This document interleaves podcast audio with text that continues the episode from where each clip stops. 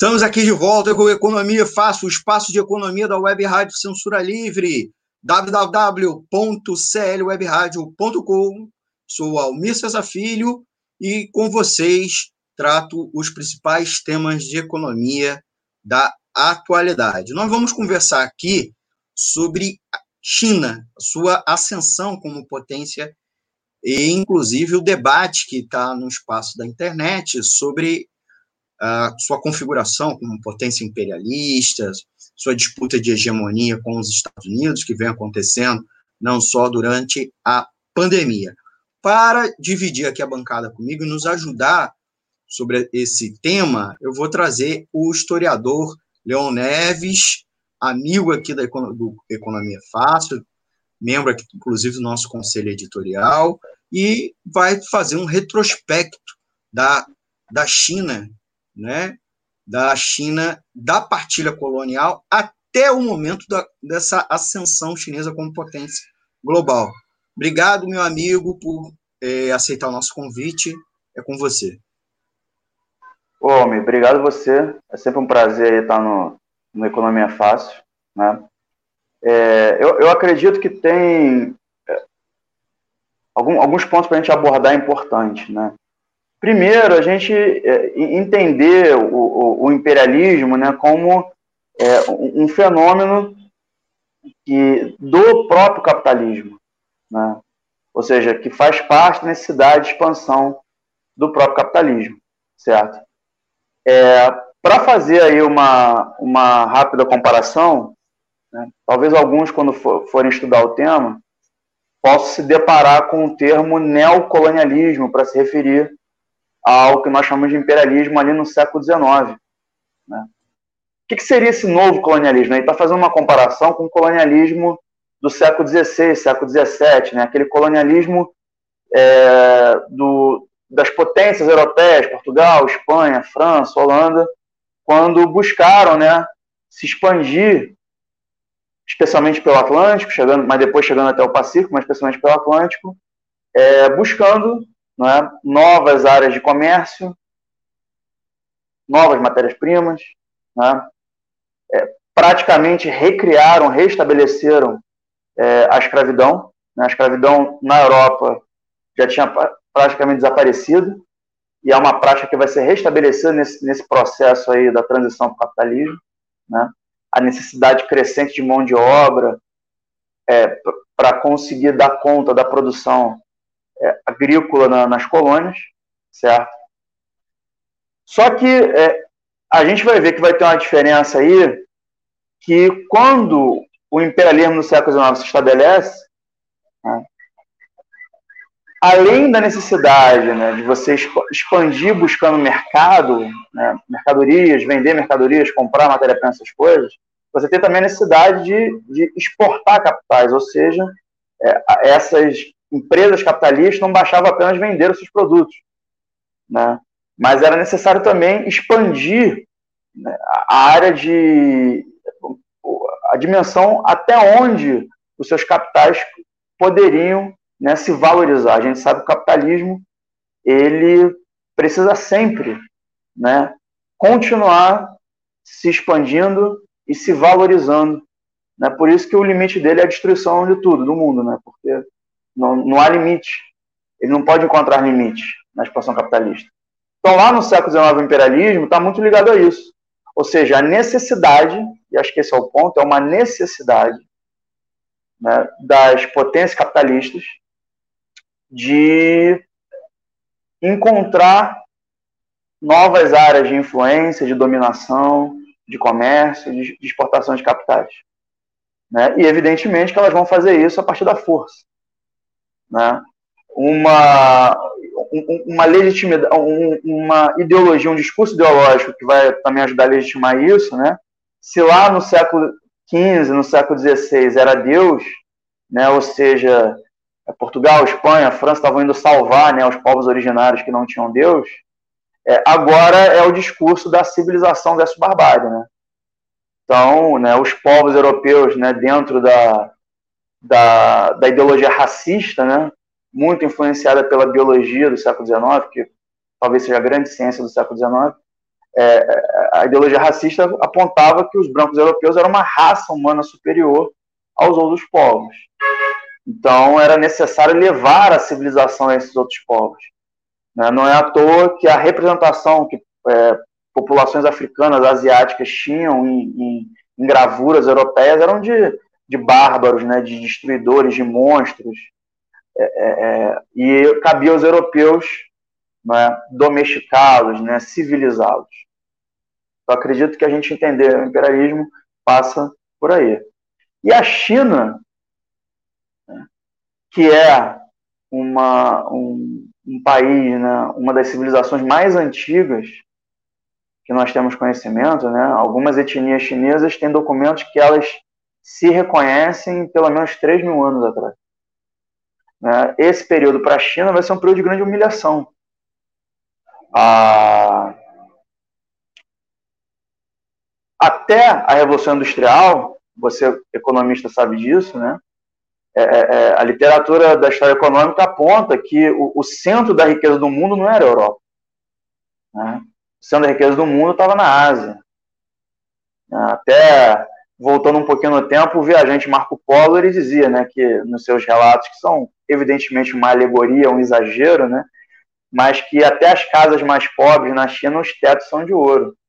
Mas dá um pouco a medida né, do que, que um homem lá do século III, século XIV é, imaginava do que era o Oriente. Né? Então, a, a, a, história que a gente aprende no Brasil é muito eurocêntrica, ela é muito centrada na história da Europa. Então a gente aprende né, como se a história do mundo fosse a história da Europa e a história da América, da África, da Ásia fosse só se encaixando nessa grande história europeia. Mas a verdade é que o centro do mundo, o centro econômico né, do mundo, não estava na Europa, estava muito na Ásia. Né? E a China, como grande civilização, vai sofrer uma, uma grande humilhação no século XIX, que é a partilha do seu território. Né? As potências europeias né, disputando entre si é, é, esses mercados, né, essas áreas de influência, vão dividir o território chinês, né, Inclusive, muitos dizem que a expressão língua portuguesa negócio da China tem a ver com isso, porque quase todo país que chegou lá tomou um pedaço, né? Até Portugal, né? Pegou, pegou Macau, por exemplo. É, e isso vai, evidentemente, ser uma grande humilhação para as populações chinesas. Né?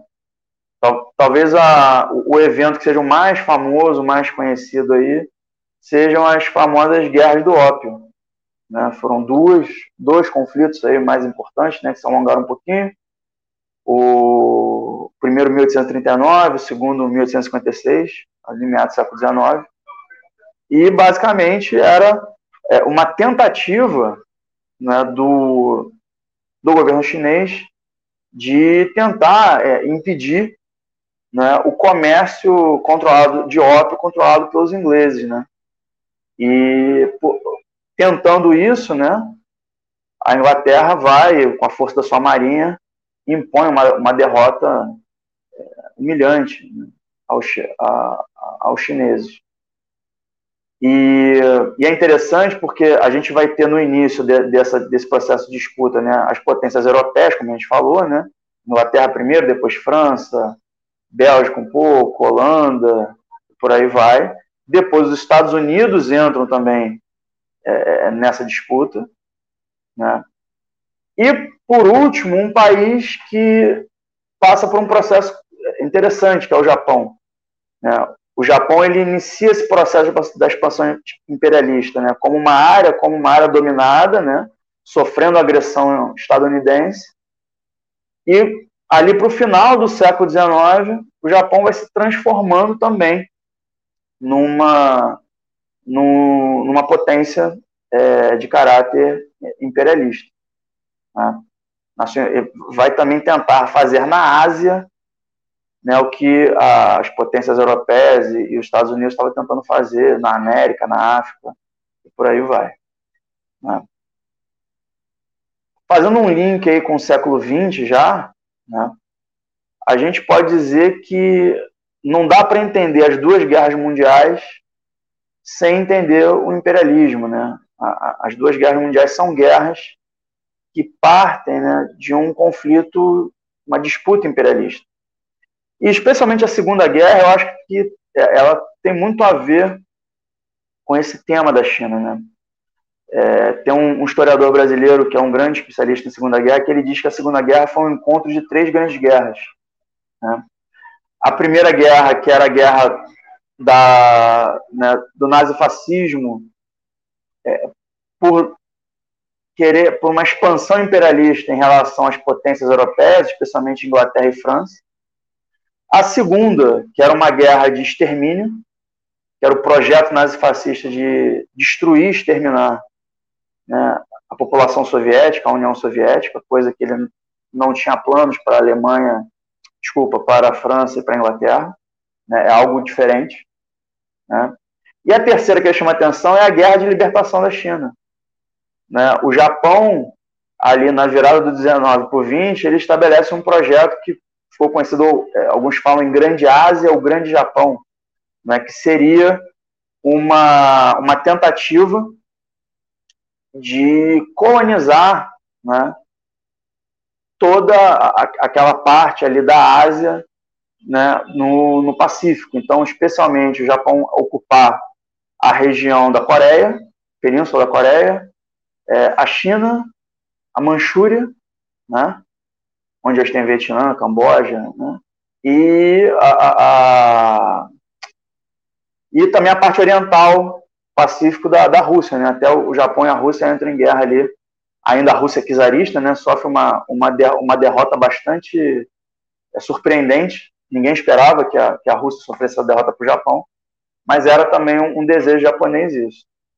Né? E, e eu acredito que entender a Revolução Chinesa passa por compreender esse processo. Né? Eu acho muito interessante que a Revolução Chinesa de 49 ela se dá num contexto de luta contra uma agressão imperialista. Né? É, é importante lembrar que o, o, Japão operou em níveis de barbárie, né? Nível, nos mesmos níveis de barbárie que, que a Alemanha nazista, né? construindo campos de concentração na China, na Península da Coreia também, ou seja, um, um nível violentíssimo, uma dominação violentíssima. E é, é essa necessidade né, de, de defender se, se defender dessa, dessa agressão, causou durante um tempo uma, uma aliança entre né, o Partido Comunista Chinês né, e o Partido Nacional Chinês, né, o, Comit, o famoso Kuomintang lá, do Chiang Kai-shek, né, e o Partido Comunista Chinês liderado pelo Mao Zedong. Né. Então, é, é interessante pensar isso, né, como esse processo revolucionário chinês, primeiro, se dá contra uma agressão imperialista, né, e é, tem ali em algum momento algum nível de unidade, né? É curioso, né? Acho que muita gente não sabe o significado das estrelas da bandeira chinesa, mas você tem a estrela maior que, significa, que simboliza o Partido Comunista Chinês, né? E as outras estrelas simbolizam as classes sociais da China. Inclusive tem uma estrela ali que é a burguesia urbana, né? Ou seja, a burguesia também estaria nesse pacto né, de defesa é, é, é, nacional contra né, a, as agressões imperialistas, especialmente do Japão. Então, eu acredito que falar, discutir né, sobre a China, a atualidade da China, né, a importância da Revolução Chinesa, passa por compreender né, é, esse processo de libertação nacional, de luta contra o imperialismo que o Partido Comunista Chinês travou. Certo? Le Leon, a gente, o nosso tempo está acabando, a gente ainda tem um minuto é, para suas considerações finais. É, eu, eu acredito que, que o que se passou na China, que se passa na China, é impensável sem uma grande capacidade de, de, de direção e planejamento estatal. Né? Você também, um economista, sabe bem que até os anos 80 a China representava menos para o comércio internacional do que o Brasil, por exemplo. Né? E hoje a China é, é a segunda potência do mundo, é, chegando em algumas áreas à, à, fronteira tecnológica, ao caso da 5G. Né? E acredito que isso não, é, não seria possível sem uma, um, um planejamento estatal muito forte. Embora A iniciativa privada, evidentemente, existe na China, a gente sabe disso, mas a, a condução, né, o planejamento estatal chinês, eu acho que é um elemento muito importante para compreender é, como que esse país se tornou a, a fábrica do mundo, praticamente. Né? Tá bom, muito obrigado, Leon.